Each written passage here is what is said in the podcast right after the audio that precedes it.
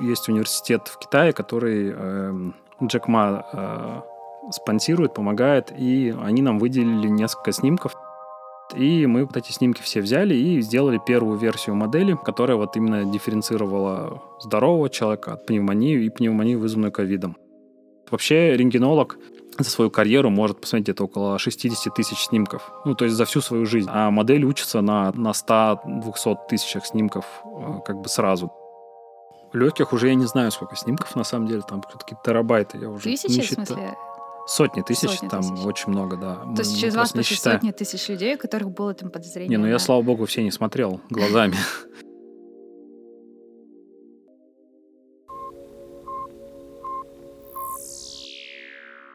Всем привет! Вы слушаете подкаст «Кот и кофе», в котором я, Кристина Никулина, пиар-менеджер компании «Колеса Групп», задаю любые, даже самые глупые вопросы людям из мира IT.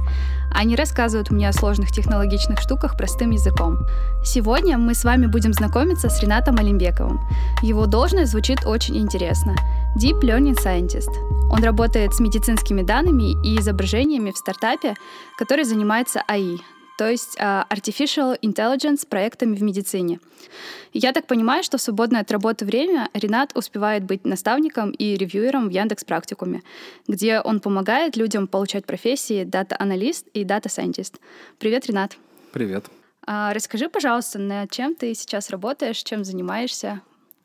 Ну, ты все верно сказала. Я сейчас работаю в компании Forest Data. и Мы занимаемся медицинским проектом, стартапом в области медицины. И, как модно говорить, искусственного интеллекта, я не очень люблю этот термин. Ну, это модно, понятно всем сразу, да, но мне кажется, это не совсем корректно. И мы как бы внутри предпочитаем говорить, что это Computer Aid Diagnosis System, то есть э, система, которая помогает врачам э, лучше диагностировать различные патологии и заболевания на медицинских снимках. То есть мы, искусственный интеллект подразумевает все-таки некую замену врача. Мы не пытаемся заменить врача, мы пытаемся сделать его жизнь э, чуть-чуть лучше, чуть-чуть быстрее и помочь избежать э, ошибок при диагностировании заболеваний. Вот. Э, в целом мы занимаемся, у нас есть ряд направлений, мы занимаемся э, рентгеном легких, КТ легких, э, КТ мозга и маммографией в данный момент. Мгм. То есть это вот текущие проекты. Да. А ты можешь про них поподробнее рассказать, пожалуйста? А, да, конечно. Я знаю, что у вас есть какой-то проект с ковидом связанный, да? Да, конечно, мы, э, ну, можно сразу, в принципе, про этот поговорить, такой Ага. более горячий проект. Ну, то есть, когда началась, в принципе, пандемия, вот начало и начался вот этот жесткий карантин, первый в Казахстане, мы начали сразу работать над э, моделью, которая на рентгене легких будет определять а, патологию, ну, будет различать патологию, ну, как бы здорового человека от там пневмонии и именно пневмонии, вызванной ковидом. А, Мы начали с рентгена, потому что, в принципе, данных по КТ... КТ более точный способ диагностики, но данных по КТ мало, в открытом доступе и в целом мало. Поэтому мы начали собирать из всех открытых источников снимки э, рентгенограмм. То есть мы смотрели итальянские, китайские, ну, уже там, где была пандемия, то есть понятно, что уже были какие-то публикации, работы, снимки и так далее, которые можно было взять в открытом доступе. Потом мы э, связались с... э, Есть университет в Китае, который э, Джек Ма э, спонсирует, помогает, и они нам выделили несколько снимков, то есть они нам прислали ряд снимков, на которые не, ну, таком, их нет в открытом доступе, но с нами поделились там по определенным соглашениям внутри, ну, нашими с ними соглашениями. Вот. И мы вот эти снимки все взяли и сделали первую версию модели, э, которая вот именно дифференцировала здорового человека от пневмонии и пневмонии, вызванную ковидом. А, Вот. э, Сделали этот проект, и мы этот проект э, в целом предложили... Ну, у нас тогда было, получается, три поликлиники в Казахстане, которые должны были заниматься пациентами с ковидом. Это инфекционка взрослая, э, вот эти две модульные больницы в Астане и в Алмате, которые Новый. новые, да, которые построены. Вот. И мы с ними, значит, обсудили вопрос сотрудничества. Ну, в целом все на бесплатной основе. Мы им предоставили сервис. А, то есть сервис представляет из себя систему хранения, архивирования снимков. Это так называемая PAX-система. Вот. И в эту PAX-систему встроена наша э, ну, будем, ладно, окей, называть это искусственным интеллектом, а он туда встроен, то есть и получается, как происходит процесс. Человеку делают рентген, после чего снимок попадает в ПАКС, ну, то есть он там хранится цифровой и обрабатывается моделью и выдается результат врачу. То есть на экране э, он, рентгенолог, видит сразу оригинал и обработанный снимок, где подсвечены некие области, где возможны патологии, и он может принять как бы решение на этой основе. То есть это такая система поддержки то есть без решения. этой модели он просто будет вот так вот сам рассматривать и искать эти области, правильно? А, да, она просто... То есть до этого это как работало? Ну, если в жизни, да, рентгенолог, он смотрит, ну, у него есть, э, насколько я понимаю, общаясь с рентгенологами, у них есть определенный э, алгоритм, то есть, ну, э, взгляд у них уже, ну, опытных рентгенологов, он как-то определенно понимает, да, куда нужно смотреть, но мы в целом, понятно, мы подсвечиваем там красные области, и у него может, ему, у него взгляд может сразу туда попасть и посмотреть, да, как бы подтвердилось, да, не опровергнулось, да, там, ну, диагноз, симптом. Снимки рентгена должны делаться, естественно, больным ковидом, они должны делаться мобильным э, рентгеном, вот, то есть, и, ну, потому что их нельзя перемещать там по больнице, они лежат все в палатах, в, в изоляции, угу. а, вот, ну, вот этой грязной зоне, и а, а рентген в инфекционке был мобильный только аналоговый, и мы, как бы наша компания, мы а, купили и подарили им такой оцифратор, это такая панель, то есть вместо пленки, ну, грубо говоря, если рентген ставится пленка, да, и потом делается снимок, то мы такую цифровую панель, которая вот этот самый аналог рентген превращает, грубо говоря, в цифровой, вот, и уже позволяет и хранить снимки, и обрабатывать, да, сразу. А на сколько процентов это более точно, чем взгляд человека? А вот это, кстати, тоже хороший вопрос. Мы, ну, мы пока такого сравнения именно нашей модели не делали, но в целом есть мнение, что... Я не помню точно цифры, но есть, во-первых, мнение, что у хорошего рентгенолога точно где-то 80% угу. опытного. Вот, это 20 лет стажа. Там 15 лет стажа, это чуть меньше. Там, у молодых там еще меньше. Ну, потому что опыта не хватает. Вообще рентгенолог за свою карьеру может посмотреть где-то около 60 тысяч снимков. Ну, то есть за всю свою жизнь. Вот. А модель учится на, там, на 100-200 тысячах снимков э, как бы сразу, да. Это, у нее это не занимает много времени, да, то есть это может там неделя, две недели, допустим. Вот. А, то есть это мы больше видим. При этом нужно учитывать, что у врачей есть э, профессиональные особенности, потому что понятно, что врач где-нибудь в поселке навряд ли часто видит, там, не знаю, рак, например, легкого. Ну, потому mm-hmm. что просто это не встречается в местности, где он работает, да у него там, возможно, больше какие-нибудь там воспаления, бронхиты, угу. что-то в таком духе. Ну, то есть вот это тоже есть профессиональная деформация у них происходит, когда они видят какие-то определенные только вещи, ну, потому что так, ну, их работа так устроена. Э, им встречаются только такие случаи. При этом есть еще статистика, что если дать, тоже цифры точно я не помню, но вроде в районе 20%, если дать рентгенологу посмотреть тот же самый снимок, он вот где-то в 20% случаев он изменит решение. Ну, то есть он не вспомнит, что это тот же самый снимок, и он может поменять свое решение. То есть такие вещи тоже есть. Модель, она э, не будет менять свое решение. Интересно. Вот э, все равно, возвращаясь к тому поинту, ты когда сказал, что мы не собираемся заменять врачей, но мы им просто помогаем, да? Но все равно, мне кажется, немножко лукавишь. Ну, если э, модель делает все это лучше, чем врачи, то, кажется, неименуемо их станет меньше. Нет, заменить невозможно, потому что машина не может принимать решения, она может видеть только э, какой-то очаг какой-то патологии, а врач, он все-таки может его разделить и понять, что нужно делать дальше. Угу. То есть, наверное, модель тоже можно это научить делать, но в любом случае... Ну, сейчас мы пока еще не там, да? А, да, наверное, не там. И еще важно, что а, все-таки гораздо лучше, когда, грубо говоря, все-таки четыре глаза, да. Модель, она смотрит быстро, врач может досмотреть еще раз. Угу. И они могут друг друга просто компенсировать ошибки друг друга. Расскажи, пожалуйста, про ну, ну вообще, как это, как это помогло вот в текущей ситуации? То есть а, стали ли применять эту вашу технологию? Кто, сколько? Она так как бы работает, получается, уже месяца два, наверное, или три. Э, вот уже в пяти больницах на самом деле. При увеличении количества ну, больных, как бы, следовательно, и количество больниц, которые принимают, тоже увеличилось. Мы везде подключились. А сложно оценить влияние на самом деле, потому что, ну, как в, мы как бы можем ориентироваться только на отзывы, да, там, врачей. Врачи говорят, что есть э, как бы два положительных момента. Первое, что на самом деле очень много молодых рентгенологов. Ну, там вообще как происходит процесс, да? То есть есть рентгенолог, который там делает рентген. Он, ну, это может быть не обязательно какой-то опытный, это может быть молодой там какой-то рентгенолог, который там с маленьким опытом, может быть, там вчерашний студент, который вам делает рентген, а потом сам рентген э, смотрит опытный рентгенолог и пишет заключение. И в целом вот модель, она, как нам говорили, объясняли, что она очень помогает молодым ребятам э, то есть, когда они делают рентген, они могут потом посмотреть то, что показывает модель, и они могут обратить на, там, на какую-то точку внимания, сказать, а, ну да, точно, вот так вот выглядит там э, пневмония, например, на снимке. Вот. Ну, то есть для них это какой такой более образ, ну, образовательный процесс. Для опытных это просто еще одна проверка. Они могут ну, тоже еще раз убедиться, что да, посмотреть на эту точку, еще раз сами посмотреть, ну, и сказать, да, это как бы действительно то. Ну, мы смотрели, по заключкам там было совпадение, по-моему, 86%. А, ну, когда модель mm-hmm. с заключением врача согласовывалась. Ну, вот, опытного врача именно.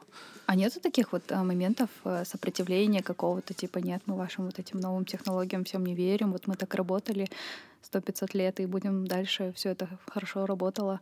Ну, я вроде не слышал о таком, о том, что какие-то прям сопротивления были. В целом просто объясняем, для чего это, как это работает. Mm-hmm. Что мы там вас... Э, ну, возможно, были сомнения у них там, типа, что их заменят, выгонят туда-сюда, сократят. А, но как бы объясняем, что мы, у нас цель другая. Mm-hmm. Мы просто хотим, чтобы вы как бы минимизировать число возможных ошибок. Ну и кажется, это как-то разгружает, да, немного, нет? А, вот Объем работы. Ну, насчет объема работ навряд ли разгружает, потому что э, все-таки снимок обрабатывается, они все равно его смотрят. То mm-hmm. есть, как и смотрели, да. Просто, может быть, чуть-чуть, ну, там, какие-то там 20 секунд быстрее, да. А, но у нас есть еще система приоритизации, то есть мы, э, после того, как модель обрабатывают, у нас приоритеты выставляются по тому, кого, в кого смотреть в первую очередь, кого во вторую, там, кого в третью очередь. А, то, то есть самые критичные случаи. Да, то есть там, где модель прям видит что-то не очень хорошее, э, врач может это сразу посмотреть более быстро. Ну, то есть понятно, что за день, там, допустим, 500 снимков, он смотрит их в порядке, в котором они снимались. А желательно ему дать их в порядке какой-то критичности. да, это прям круто. Это да, интересно. да, можно оказать более, может быть, какое-то решение или там до обследования или еще что-то ну, сразу сделать. Я почему тебя спрашиваю, потому что вот сейчас ну, вот этот весь кризис случился медицинский в нашей стране, ну и во многих других странах. И я много слышу таких разговоров в том же самом IT-сообществе, да, среди IT-предпринимателей, что вот эм, как бы у государства есть, ну, в стране как бы есть много талантливых людей, которые могут делать очень крутые проекты, автоматизировать, оптимизировать там и все остальное, но как будто бы вот у государства есть некое там такое, не знаю, как-то не мерджится это все. Вот. И не получается применять все эти крутые технологии, которые в стране существуют, на какие-то государственные штуки. А у меня кажется, у вас вот в проекте это как-то работает. Ну да, мы сейчас, в принципе, работаем только с гос пока клиниками. Ну, то есть те, которые завязаны на ковид. Плюс у нас в партнерстве а, Просто у нас так получилось, что из-за пандемии мы приостановили проект, но по понятным причинам а, а, мы работаем... Ну, мы изначально проект нацеливался на онкозаболевания, и мы работаем с нашим онкоинститутом, ну, вот Казниор, который, угу. который сам, ну, большой, да, институт, не, не алматинский прямо, большой институт, который по всему Казахстану работает. А, вот. И, в принципе, изначально цель проекта была это именно онкологические заболевания. Просто вот из-за того, что случилось, вот это все, все это случилось, мы приостановили внедрение, но сейчас вроде уже все а, наладилось, и мы уже с ними начинаем потихоньку тоже работать. Ну, то есть это у нас а, есть вот э, рак легкого, а это очень актуальная проблема, потому что, ну, во-первых, у нас есть экология – ну, в целом в Алмате, ну и в Казахстане тоже. У нас есть э, разные виды производств, металлургия, шахтеры, а, там и так далее, да, где ну, вредно. Но я, кстати, не знакома легких. с этими данными. Если ты расскажешь, будет прикольно. О, я, к сожалению, да, тоже так на память помню, ну, там, смертность и так далее, это, ну, как бы достаточно высокая. А, ну, вот это первая, вторая, это, это молочная железа, то есть маммография, то есть это тоже большая проблема. Скрининг проходит обычно на месте, в месте жительства, да, то есть он, там обычно рентгенологи, они такого широкого профиля, то есть они ориентируются там и на а, маммографию, и на рентгены, там, и на там, всякие переломы, и, ну и так далее, и так далее. Вот. И, следовательно, у них взгляд все-таки ну, не такой опытный. Не так заточен, да, под какие-то конкретные Да, задачи? допустим, под маммографию он не так заточен. Потому что, ну, навряд ли... Там обычно только в программе скрининга приходят туда женщины. Они не приходят туда делать э, маммографию просто потому, что надо. Они обычно идут в онкоинститут. В онкоинституте, понятно, там крутые специалисты, они там лучше любой машины, скорее всего, это будут делать. Они просто смотрят и говорят, да, есть или да, нету. А вот именно на месте в поликлиниках это как бы действительно проблема. То есть они получаются, могут многих женщин либо не досмотреть, либо, допустим, много здоровых женщин отправить там, в тот же онкоинститут, э, ну, а там будут дальше смотреть. То есть это тоже такой вот э, некий фильтр, чтобы все-таки больше именно людей с патологиями, они уходило в онко, где ими занимаются ну, профессионалы, которые в этом понимают.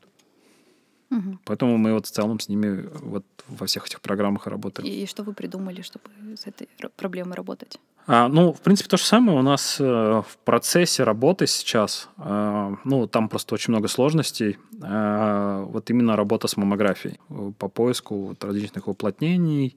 Ну, то есть все, что связано с раком молочной железы. И делается обычно два снимка молочной железы, там косой и прямой, ну, то есть там расположение, ну, левое, правое, да. То есть четыре снимка обычно делают женщине. При этом надо понимать, что маммографию желательно делать э, после 30 лет, кажется, раз в полтора года, после 40 каждый год. Ну, естественно, модель точно так же. Она точно так же получает все эти четыре снимка. Ну, иногда 4, иногда 2, потому что иногда нет необходимости две молочные железы снимать. Иногда снимают одну. То есть она получает эти два снимка, точно так же обрабатывает и под, показывает область э, возможного уплотнения. И дальше там уже надо понимать, это злокачественно, доброкачественно и так далее. Но мы нацелены на то, чтобы определять все-таки, что это ну, злокачественно. Да, да, да. Вот какая я хотела спросить, какая ваша цель в этом проекте конечная? Не, конечно, ну, нужно. Куда вы, куда вы идете? Ну, вот именно на местах, то есть скрининг, который проходит на местах в поликлиниках, чтобы потом мы могли взять реально тех, кто... Ну, то есть та же, работа такая же, как с приоритизацией. То есть мы смотрим, что э, да, есть какие-то отклонения, патологии, и мы этих людей отправляем, они должны отправляться в онкоинститут, где работают люди, которые более заточены именно под это. То есть они уже смотрят там и так далее. Опять и... же, наиболее критичные случаи в первую очередь. Да, да, потому что сейчас есть проблема, что, вот как я говорю, так как рентгенолог не заточен, он может отправлять здоровых людей, да, например. Да, часто Это создает лев... ну, лишнюю нагрузку да. создает. То есть, а, а как бы тех, кто у кого что-то есть, он может просмотреть, например, такой тоже. А еще какие-то проекты у вас есть, кроме вот этих двух? А, так, ну, не, ну вот, получается, их три, получается. А, то есть мы, мы, грубо говоря, легкие разделяем на два, да. То есть есть вот то, что связано с пневмонией и ковидом, и есть то, что касается вот э, патологий, ну, таких там, э, ближе к онкологии, ну, там различные затемнения, уплотнения и так далее в легких. То есть, ну, там, то есть нужно понять, что это. Есть, да, маммография. Э, есть еще э, проект сейчас тоже, ну, он больше связан с ковидом, а он в пилотном режиме, он связан с э, анализом крови. Там можно определять по определенным маркерам, биомаркерам можно определять тяжесть течения заболевания. Ну, то есть там есть несколько вариантов. Есть, во-первых, определение, а вообще нужно ли э, госпитали... ну, госпитализация человека. Потом есть определение, нужно ли реанимацию отправлять человека. И дальше там тяжесть течения. То есть, ну, будет ли совсем все плохо, ну, либо будет все более-менее нормально. Но это прям очень сложный проект, потому что, э, во-первых, некоторые анализы крови вообще в Казахстане никогда не делали. Э, ну, так просто сложилось, что их не делали. Например, потому какие? что... Ну, это просто не мой проект, это коллега занимается. Угу. Вот, э, в большей степени. И то есть мы, мы купили реагенты. Начали их делать. Да, мы начали делать, и вот сейчас он такой, такой проходит апробации. Мы вот э, пока оценку... Ну, она вот э, в бою, по-моему, где-то недели две работает только еще. И мы сейчас хотим, будем анализировать на этой неделе, наверное, подводить какой-то промежуточный итог вообще, как, как это работает, насколько хорошо. Ну, это такая интересная вещь, а, потому что во всем мире ей занимаются. И вот, э, по-моему, на прошлой неделе была статья, что в США, по-моему, написали о том, что вот этот метод, он работает. Он эффективный, да? Да. Вообще это как бы, да, понятно, что это все начинается с Китая, ну, так как они первые приняли удар там и уже как-то что-то смогли посмотреть, поанализировать. А, ну вот, то есть да, этот метод начинает потихоньку набирать. Вот публикации вот первые появляются. Мы тоже вот пробуем, ну, посмотрим, что получится. Очень интересно. Круто. Слушай, вот ты несколько раз сказал, что типа с поликлиниками вы работаете на бесплатной основе, да? Более того, ты сказал, Сейчас, что да. вы им подарили панель для диджитализации. А, ну, там в целом, да. Ну, там несколько было благотворительных акций, ну, ага. да. Мне вот интересно, то есть э, эти проекты, которые ты описал, они очень крутые, они очень мне нравятся.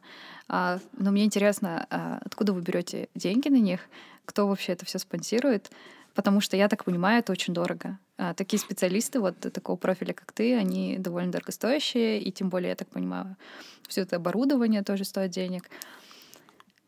Ну, да, у нас, ну, вообще, смотри, смотри у нас, э, ну, то есть, так как мы начинали как компания, да, вот мы начинали чуть больше, ну, я начинал чуть больше год назад, вот команда ds именно.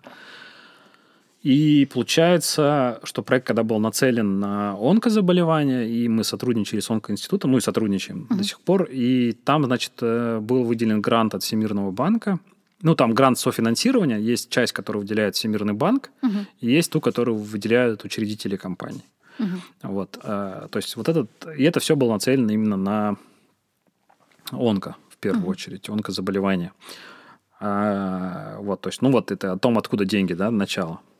А, то, что касается вот этой всей ковидной а, истории, то есть есть, ну, это, так скажем, ну, можно назвать это социальной ответственностью там, или благотворительностью со стороны учредителей компании. Ну, то есть мы когда вот сделали модель, мы общались вот с инфекционкой, нам говорят, там нет цифрового рентгена, то есть мы говорим, ну, аналоговый, окей, и он, да, там, оцифровщик ставит туда-сюда, это все очень э, непрактично, как бы, да, это замедляет весь процесс, как бы мы, мы посмотрели, что есть, да, вот такие панели оцифровщики, ну, учи, учредители сказали, окей, как бы давайте купим, там, дадим, поставим там, пускай будет. Ну, то есть э, их два уже на самом Все, деле. по сути, ваша просто там стоит пока.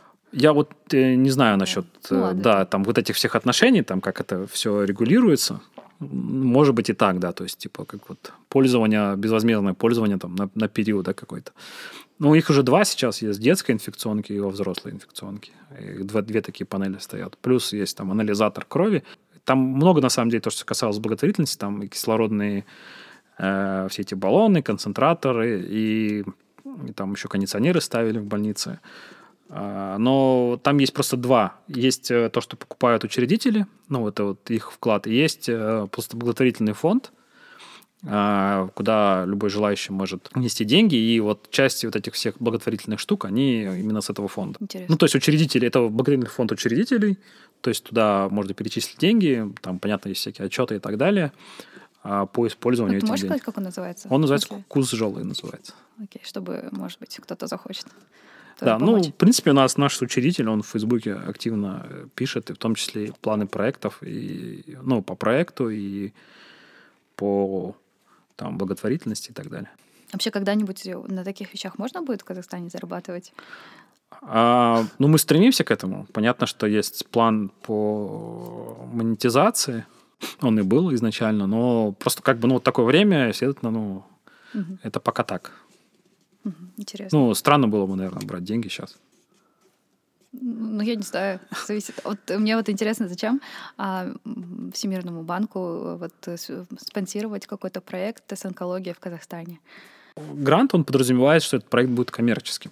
Угу. Ну, то есть то, что касается онкологии, он там подразумевает бизнес-план, коммерциализацию и так далее. А, ну, по поводу того, зачем, это другой вопрос. Просто есть, короче, знаешь, у меня ощущение, ну, я не знаю, может, это очень субъективно, что очень сложно вот каким-то технологическим стартапам а, вообще зарабатывать, а, и как будто чем более сложные проблемы, с которыми они работают, тем вообще сложнее. А, хотя, казалось бы, это очень востребовано, нужно, и ну, типа, супер, как супер важно. Mm. Особенно все то, что связано там с онкологией, со здоровьем, э, с людьми. Ну, наверное, да. Мне кажется просто, что здесь... Э, нет, даже не, даже не так. Тут, наверное, больше проблема не для самого там стартапа. Понятно, что он, если есть хороший продукт, э, то дальше просто нужен человек, ну, человек или организация, которая за него заплатит. И здесь, возможно, как бы проблема в том, что не в те медучреждения способны там, платить какую-то большую сумму, например. Ну, то есть нужно посмотреть механизмы, э, то есть монетизации, возможно, это частные компании. Там, uh-huh. Ну, там на самом деле много есть идей монетизации. Не могу, наверное, все говорить. Ну да. Понятно. Ну, знаешь, типа, я хотела сейчас спросить я по поводу того, типа, что вот мешает развивать подобные проекты в Казахстане? Наверняка есть какие-то вещи, которые можно было бы улучшить, например. Давай, расскажу. Эм, ну, мне кажется, что если мы говорим про типа вот пандемию именно, то, наверное, мы, о чем мы долго тоже просим, э, это должна быть какая-то, мне кажется, ускор... Ну, то есть мы попадаем тоже под у нас есть тоже в Казахстане, естественно, всякие там законы, сертификации, что ага. такое медицинское изделие. То есть и, по идее, всякие информационные системы, вот эти всякие искусственные интеллекты и так далее должны попадать, ну, то есть э, должны быть сертифицированы как медизделия. И мне кажется, что, ну, когда пандемия, то есть если посмотреть, то в Америке, например, в Штатах, там даже разрешили в ускоренном темпе там вакцины всякие испытывать на людях, да? Mm-hmm. Ну, на добровольцах, естественно, но как бы в обход обычным стандартным э, сертификациям. То есть мне кажется, что нужно было бы, ну, то есть как-то упростить, если есть решения, которые могут помочь, попробовать упростить их сертификацию, Да-да-да. там, внедрение и так далее. Ну, вот в этом подумать над этим. То есть при этом, что, ну, понимаешь, ну, там, наша система, она навряд ли может принести вред. Ну, наверное, может, но все-таки в меньшей степени ну, чем вакци... испытания вакцины на людях, да? Э, знаешь, я еще хотела тебя спросить э, по поводу вот э, твоей должности. Она очень круто звучит, но я думаю, что мало кому понятно, кроме ваших ребят, которые в чатике DSML сидят. ну, короче, довольно мало людей, которые это прям хорошо понимают. Можешь, пожалуйста, рассказать, чем заключаются твои основные обязанности, чем ты вообще на работе занимаешься целый день? Ну, у меня как бы несколько ну, и меня, и у коллег моих, у нас обычно несколько обяз... ну, несколько эм, фронтов работ. Да? Первое э, это то, что там, мы занимаемся контролем, мы занимаемся организацией контролем разметки изображений. Ну, то есть мы и наши коллеги, которые вот э, разработчики классические, да, фронты, бэки. Угу. Ну, то есть там от них идет часть, которая дает интерфейс э, разметки для врача, вот, ну, там всякая вот эта вот техническая часть, то есть там интерфейс, возможность разметки и так далее, выгрузка данных и так далее. А с нашей стороны идет оценка того, насколько она сделана корректно. Ну, не то, что насколько она корректна, да, мы не можем же проверить, насколько врач прав, но то есть мы можем сопоставить там трех врачей, допустим, которые делают один снимок, сказать, что кто-то из них что-то... Ну, то есть некие такие э, триггеры сделать, где что-то, на наш взгляд, выглядит не очень, и потом обсудить это с врачами, ну, спросить, почему это так произошло. Угу. Ну, то есть в целом вот оценка качества того, как это сделано. Ну, то есть, может быть, нас какие-то вещи не устраивают, потому что эта модель будет хуже учиться, ну, допустим, там, а, ну, допустим, врач берет там и выделяет прям вот оба легких большим таким вот. Э, прямоугольником, да. Угу. Ну, нам так не нужно, нам вот выдели тогда, если здесь как бы совсем все плохо, оба легких поражены, выдели каждый отдельно, да. Ну, то есть, ну, вот это в том числе та работа, которую нужно донести врачам, разметчикам, что что-то нужно делать по-другому, или почему вы здесь сделали вот так, а ваш коллега сделал вот так. Ну, то есть вот эта вся коммуникационная mm-hmm. часть, в том числе тоже э, на нас, ну, и на руководителей проекта. Вот, э, это первая часть. Ну, дальше мы занимаемся подготовкой данных. То есть мы вот из этого всего потом должны собрать датасет, можем его чистить, если, ну, там есть то есть удалить то, что непригодно для обучения модели и так далее. После того, когда датасет собран, мы занимаемся обучением. Это такой процесс э, длительный, итеративный. Ну, не всегда сразу получается что-то хорошее. Ну, потом идет, понятное дело, этап оценки этой самой модели. Мы оцениваем, насколько она нормальная, и дальше мы внедряем ее, ну, то есть мы пишем сервисы, которые передаем опять-таки нашим коллегам-разработчикам, которые их внедряют вот, и интегрируются там, с разными системами. Ну, интересно. Очень сложно звучит. а почему именно Deep Learning Scientist? Я вот слышала всякие разные, знаешь, мы даже же исследования проводили, а, колеса Тертео, а, по DS и аналитике. Вот у нас там, наверное, самый близкий был ML-инженер должность. ML-инженер тоже подходит, на самом деле. Просто мы занимаемся же больше именно нейронными сетями, ну, диплернингом, поэтому mm-hmm. deep learning А, ну, scientist — это больше потому, что мы, ну, мы себя пытаемся ассоциировать э, с ресерчерами, потому что мы делаем все-таки ну, не прям такие прикольные штуки, мы все-таки занимаемся исследованием того, как... Ну, мы занимаемся сбором и исследованием именно медицинских изображений. То есть мы пытаемся придумывать какие-то новые интересные штуки, которые... Ну, то есть вот есть, понятное дело, есть публикации каких-то больших компаний, э, которые этим примерно занимаются, ну, или тем же самым. Мы, если это пытаемся а помимо этих исследований придумать что-то как бы интересное свое, добавить, изменить а, и получить какой-то, может быть, сопоставимый или лучший результат. Угу. Блин, слушай, а вообще в Казахстане кто-нибудь кроме вас этим еще занимается? А, да, на самом деле, в медицине именно, да? В медицине, да. Ну, да, есть э, Алматинская лаборатория искусственного интеллекта. Они занимаются инсультом, э, ранней диагностикой инсульта. О, прикольно, не слышала никогда. Да, а вот а, есть еще в Астане ребята, они Relife, они занимаются реабилитацией. У них там какие-то... Я не вникал, но есть какие-то крутые штуки, там что-то типа э, снятие... Там прям такие какие-то приспособления, прям, которые одеваются на руку, там какую-то мышечную активность меряют или что-то такое. Ну, в общем, занимаются реабилитацией. Mm-hmm. Э, ну, там, после травмы и всякого такого, видимо. А, вот. Ну, вроде все. Может быть, есть еще какие-то компании, э, которые что-то делают, но просто не слышал. Угу. Ну, мне кажется, если ты не слышал, то... Не, я думаю, навер- наверняка есть, да. Кто-то может каким-то... А, есть, ну, есть просто ребята, которые там вот занимались... Э, есть вот парень из КБТУ, Алекс Пак, он занимается диабетической ретинопатией. А, вот я про него слышала, кстати. Какие-то да, публикации, да. они там в каких-то хакатонах побеждали, по-моему. Да, вот у них еще есть проект. Может быть, еще кто-то есть, что-то делает, просто пока нет, не, слышали. Угу. Ну или не пересекались. Круто, круто. А как ты вообще попал в эту тему? В смысле, у тебя есть медицинское образование или что? Нет. Нет, у меня нет медицинского образования. А, я после того, как работал в банках, я уволился. У меня был трехмесячный отдых вот, после работы в банках я просто как бы э, занимался тем. В банках тем... ты чем занимался? Тем же самым примерно?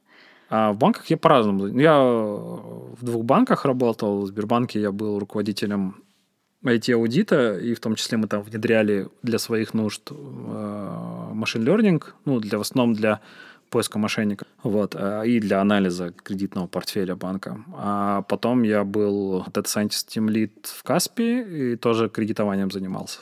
Потом вот три месяца я просто, ну, сидел дома. Искал себя? Ну, не прям, да, искал. Я, в принципе, знал, чем я хочу заниматься. Просто я как бы решил, что я вот три месяца там почитаю, курсы попрохожу, что-нибудь поделаю дома, просто, ну, для себя. Разовью навыки, в общем. И в целом я просто определял, ну, вот я знал, что я хочу заниматься двумя вещами. А, ну, то есть на выбор. Э, нет, на самом деле тремя. То есть мне, мне было интересно поработать в телекоме, ну, потому что я не работал в телекоме, это большая область после банков, да. А вторая часть, я хотел поработать в чем-то связанном с ресерчем, с исследованиями. Угу. Ну, это могло быть все что И третье, я хотел поработать бы в чем-то связанном с реальным производством. Ну, металлургия, какой-нибудь завод, ну, что-нибудь такое. То есть понятно, что мы, вот то, что касается реального производства в Казахстане, это, скорее всего, ML, ну, несовместимые вещи.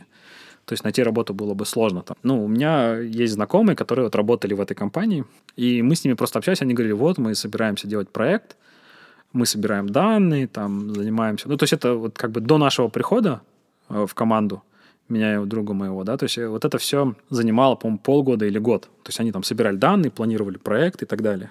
Э, ну, получали грант, угу. подавали там, ну, вот это весь процесс, да. Я такой, ну, круто, короче. Вот что-то интересное, связанное с ресерчем, а медицина, медицина, в принципе, меня, ну, мне интересно, как бы медицина, как область. Мы встретились, пообщались с учредителями, я говорю, вот так и так. Угу. А, занимался тем и тем. Они говорят, ну, давай вот там, ну, покажите, покажи, как бы, что ты можешь сделать. Мы сели просто с другом вдвоем. А он тоже как раз уволился из Каспи вместе. Ну, это мой одногруппник. Мы работали в Каспи, мы уволились примерно в одно время. Мы пришли и уволились в одно время. Мы собрали, сделали модельку, сделали бота в Телеграме, куда отправляешь снимок, он выдает результат. Пришли на встречу, показали. Вот, Продали рас... тебя. Да, ну, на самом деле, да. Это самый лучший способ, э, то есть, мне кажется, устроиться на работу. Это, ну, не просто прийти сначала рассказать какой-то крутой, а потом... Вот, мы показали, что мы можем, рассказали и начали работать. А вот у меня такой еще вопрос был, наверное, странный покажется, что, ну, то есть у врачей там высокий стресс из-за того, что типа они это все время видят, что люди болеют, люди умирают, э, ты никогда не, не спасешь всех. А, ну, то есть, мне кажется, насколько я слышала, это так устроено. То есть, особенно там, если это связано с онкологией, да, ты понимаешь, что большой риск того, что этот человек умрет когда-нибудь. У тебя такого нет, когда ты все эти снимки видишь? Ты же понимаешь, что за ними стоят реальные люди. И вообще я хотела спросить, сколько э, снимков в датасете вы сделали уже? А, Блин, это такой интересный вопрос. Но а, у нас легких уже я не знаю, сколько снимков на самом деле, там какие-то терабайты. Я уже Тысячи, не в смысле? Сотни тысяч, сотни там тысяч. очень много, да. То есть через вас почти сотни тысяч людей, у которых было там подозрение? Не, ну на... я, слава богу, все не смотрел глазами. Я, мы, наверное, как-то абстрагируемся от этого. Мы все-таки... Ну, врач, понятно, он, во-первых, видит э, пациента, да, все-таки он с ним вживую контактирует. Мы не контактируем вживую. И привязывается больше, как-то эмпатирует, да? Возможно, да, но я думаю, хороший врач должен э, эмпатию чувствовать. А мы как, ну вот мы когда внедрили систему хранения и анализа снимков в инфекционку, мы прям видели а, ну, людей, которые там, ну, мы, мы где-то в систему, да, и, понятно, посмотреть, что туда падает, да. И угу. там люди, которые, допустим, каждый день делают снимок. И просто бывает, что в какой-то момент перестают ему делать снимок. Ну, то есть ты знаешь, что ему каждый день делают, а тут ему не сделали. А, ну, как бы здесь что с ним произошло, ну, потому что мы не знаем, что с ним произошло. То есть либо он вылечился, либо... А, ну, да, то есть тут можно испытывать, э, ну, как бы э, разные эмоции, то есть не знаешь, что произошло, то есть как бы, ну, ну можно разное подумать. Ну, то есть там вот с теми же маммографиями, например, ну, то есть да, там, скорее всего, ты понимаешь, что, возможно, многих из них уже там нет. Ну, ты этот датасет как бы ты не знаешь точно, да, опять-таки. То есть весь плюс в том, что ты не знаешь, что с этими людьми случилось плюс. в реальности. Ну, Надеешься на лучшее. Плюс для как бы этого своего ощущения. Эмоционального состояния. Да. Ты не знаешь, что с ними случилось. Ты, в принципе, не знаешь, что это за люди. Вот. А здесь, когда ты вот смотришь, ну, в Казахстане, то есть ты, ну, как бы это все-таки люди, которые здесь, а, ты можешь ощутить какое-то там влияние от э, ну, пандемии, да, угу. в целом. То есть ты ближе к этому, чем среднестатистический человек? А, ну, наверное, да. Ну, то есть я, наверное, видел чуть побольше, да, чем... Ну, я, я специально не смотрю, конечно, снимки, не ага. захожу смотреть. Но когда мы только внедрялись, мы смотрели за работоспособностью, понятное дело. Мы заходили и смотрели, то есть снимки идут, обрабатываются ли, да. Ну, то есть нужно же было проверить. И ну, обращали на такое внимание, что да, вот есть человек, ему идут, идут, идут снимки, потом они ну, перестают идти. А вообще, что тебя вот в работе драйвит? Первое — это то, что ну, ты вот изучаешь когда что-то новое, ты погружаешься, и, ну, как бы это начинает захватывать. Ну, если когда мы делали по ковиду снимки, например, я погружался и находил много интересного, ну, там, вплоть до того, что читаешь кейсы, например, прям реальные, в, Италии, например. А вот, вот человек обратился там с температурой, кашлем, туда-сюда, да? Показывают рентген, он чистый, типа. На рентгене ничего не видно. Потом там делают КТ, на КТ видно, например. То есть бывают такие э, кейсы. То есть, ну, ты как бы погружаешься, тебе интересно, ты дальше, дальше, дальше. Ты не можешь остановиться, да? Ну, да, то есть это, это же интересный процесс. То есть ты много но мы за, вот, за этот год, там чуть больше года, мы много чего интересного прочитали. А, не обязательно тоже по рентгену, мы просто разные вещи пробовали делать. Второе драйвит — это когда какой-то импакт надо видеть. Ну, то есть э, воздействие того, что ты делаешь на ну, то есть на кого-то, да. Mm-hmm. Ну, когда врачи говорят, да, вот это помогает, это работает, там, ну, окей, хорошо, это, ну, значит, что ты делаешь полезное. Ну, то есть на самом деле в медицине работать а, с точки зрения драйва, ну, даже не драйва, а ощущение того, что ты делаешь что-то крутое, легче, чем, наверное, не знаю, в банке, например. Ну, то есть потому что ты понимаешь, что кому-то, может быть, стало лучше. Ну, может, даже жизнь спас, я не знаю. Ну, такого, такого факта нет, ну, в смысле, известного, но может быть. Ну, наверняка ты следишь, в общем, глобально, какие есть классные проекты а, вот в Deep Learning, э, в медтехе именно. Ну, или нет, или в целом. А, типа, есть какие-то вот прям кейсы компании, а, проекты, которые тебе очень нравятся, вдохновляют? Как бы не сказал, что есть те, кто нас, типа, прям сильно вдохновляет, но есть компании, за которыми просто нужно следить, потому что это, ну, на которых нужно ориентироваться. А, меня, например, поражало, что, ну, во-первых, сейчас модели стали сертифицировать те же FDA. FDA — это ассоциация Food Drug, да, которая в Америке занимается сертификацией всяких медицинских изделий, там, лекарств, mm-hmm. оборудования, вот этого всего. И они стали сертифицировать в том числе вот всякие такие AI-штуки. О, прикольно. Да, то есть вот э, была новость там. Самое интересное, что было соревнование по, по детекции пневмоторакса.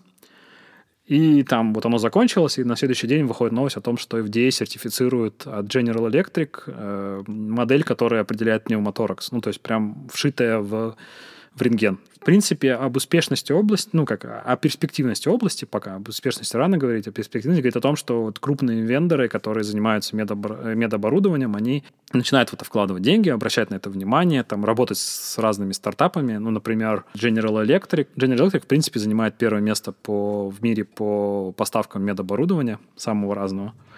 Они вот буквально, по месяц назад кажется, запартнерились с корейским стартапом Lunit. Такой крутой стартап, у них очень много крутых публикаций.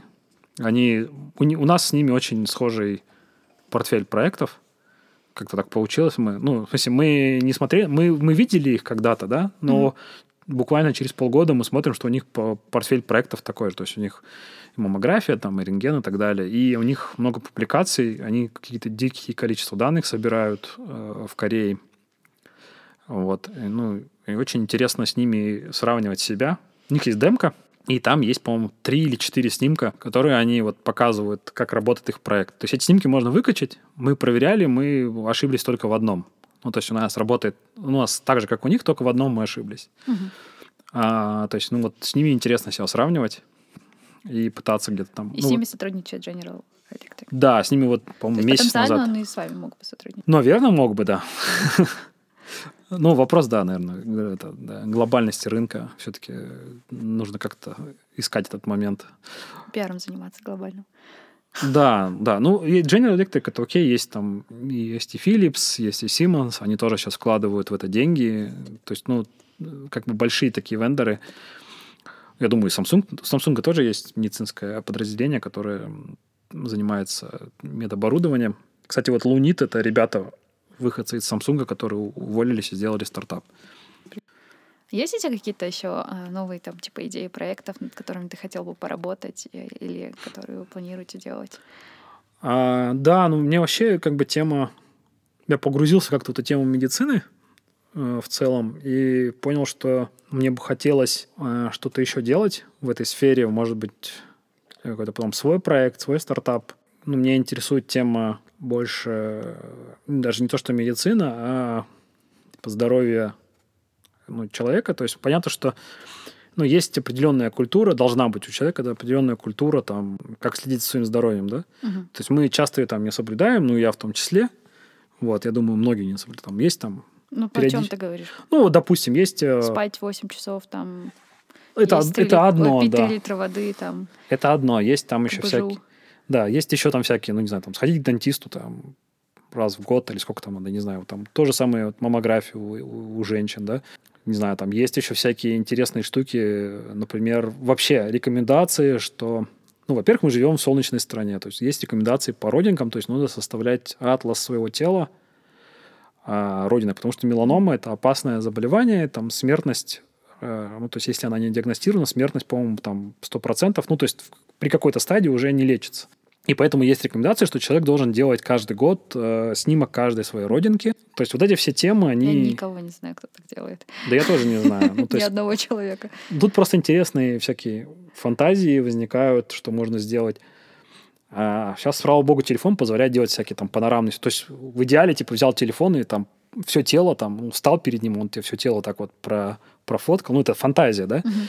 и он определил, где родинки, там, посчитал размер, там, еще что-нибудь. Я не знаю, там, можно делать э, то, что касается здоровья, не знаю, там, посмотрел в зеркало, там, камера стоит, э, там, не знаю, на лице круги под глазами, там, усталость, красные глаза, А, там, это же все, в принципе, достаточно просто детектировать, да, там, цвет Мгм. кожи, там, сухость губ, не знаю, еще что-нибудь, и от этого выдавать какую-то рекомендацию, что тебе нужно делать. Это уже близко к биохакингу, знаешь? То, о чем ты говоришь. Да, может быть, да, да. Ну, в смысле, это в целом обычная, а, это обычные вещи, которые должны помочь следить за здоровьем человека. То есть это там даже, ну, там не то, что биохакинг, там просто обычный, ну, у большинства будет, наверное, там нормализовать сон, там, не знаю, перестать есть там жирное, сладкое, там, не знаю, пить больше воды, что-нибудь в таком духе, скорее всего. Ну, да, вот эта тема мне интересна. А и что ты хочешь с этим сделать? Не, ну вот э, есть, ну, так как бы в свободное время там у меня есть такой мини-проектик, которым, ну, не вот в этой, не о том, о чем я рассказал, да, но в целом он про мониторинг там, уровня стресса, э, сердечно-сосудистой там, системы и так далее. Ну, то есть это- в эту тему интересно тоже погрузиться чуть подробнее и как бы что-то, может быть, там сделать. Вы слушали подкаст «Коды кофе». У нас в гостях был э, Deep Learning Scientist э, Ренат Олимбеков. А, Ренат, спасибо, что ты согласился прийти, поболтать со мной, рассказал столько всего интересного. Спасибо большое, что пригласили. Желаю всем крепкого здоровья, самое главное. Да, не болейте ковидом. А, Если вам понравилось то, что вы услышали, подписывайтесь на наш подкаст во всех популярных подкастинговых приложениях для iOS и Android и на наш телеграм-канал, который называется «Подкаст Кот и кофе». А, Делитесь ссылками на ваши любимые эпизоды с друзьями и коллегами. Ставьте нам лайки, сердечки, звездочки, пишите отзывы и комментарии. Предлагайте идеи для следующих эпизодов. Услышимся совсем скоро. Пока-пока. Всем пока.